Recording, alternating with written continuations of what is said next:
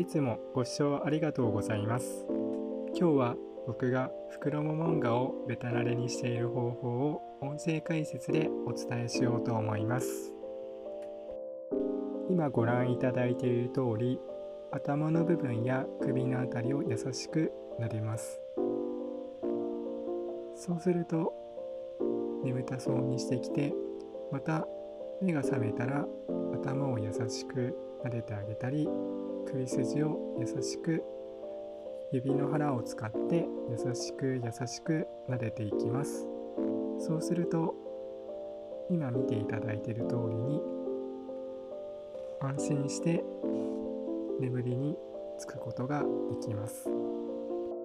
実はこの動画ではすぐ眠ったように見えていますがこの動画の撮影の前シロくんは思いっきり暴れ回っていました。ですがどうしてこんな風に静かに眠ることができたのでしょうか？ポイントは一つです。はじめにシロくんを両手で覆います。あまりにも暴れ回っていて両手で押さえるのが難しい場合は毛布やタオルなどを軽くかけて覆ってあげます。その中で手を伸ばしてシロくんの頭や首筋を先ほどのようにゆっくりゆっくり撫でてあげます。そうすると彼は安心しきってだんだんと眠たそうにしていきます。そうなると今のご覧いただいているような感じで眠たそうにして安心してその場所で眠ることができます。約1ヶ月前にシロくんをお迎えした当初はこんな風にうまくはいきませんでした。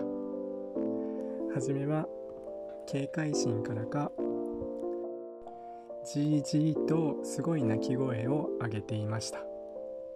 ですが今ではそういった警戒音をほとんど出さなくなりました。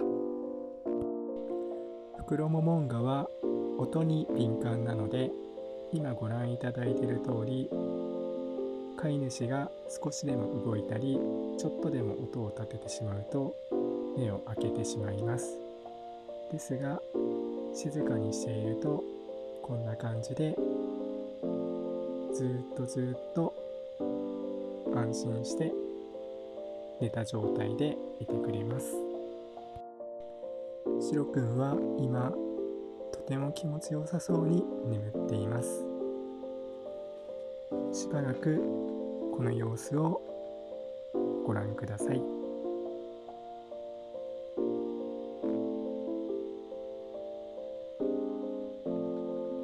もう完全に熟睡しきっています。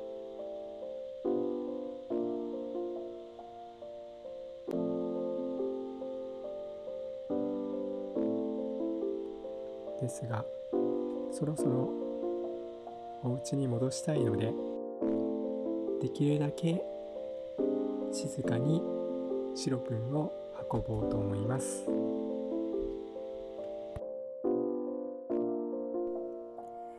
そっと背中に手を差し伸べます。けどやっぱり起きてしまいました。親が触ってみたいというので手のひらに乗せてみました。ですが普段の飼い主と違って落ち着かない様子で結局僕のところに戻ってきちゃいました。フクロモモンガは飼い主の匂いを覚えるというのはどうやら本当みたいです。ちなみにこのシーンは寝起きの状態で撮ったのでとても動きがゆっくりです。最後におまけの動画をご覧ください。手のひらでこんな風に眠ることもできます。先ほどと同じやり方で首筋や頭をゆっくり撫でてあげます。そうするとこのように手のひらでも安心して眠ることができるのです。ただこの際振動や音を出してしまうとこんな感じで起きてしまいます。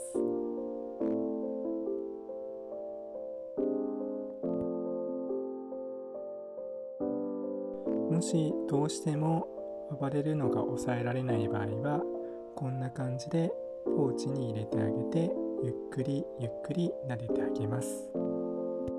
最後までご視聴いただきまして本当にありがとうございます。また次回の動画も楽しみにしていただければ嬉しいです。それと是非チャンネル登録もよろしくお願いします。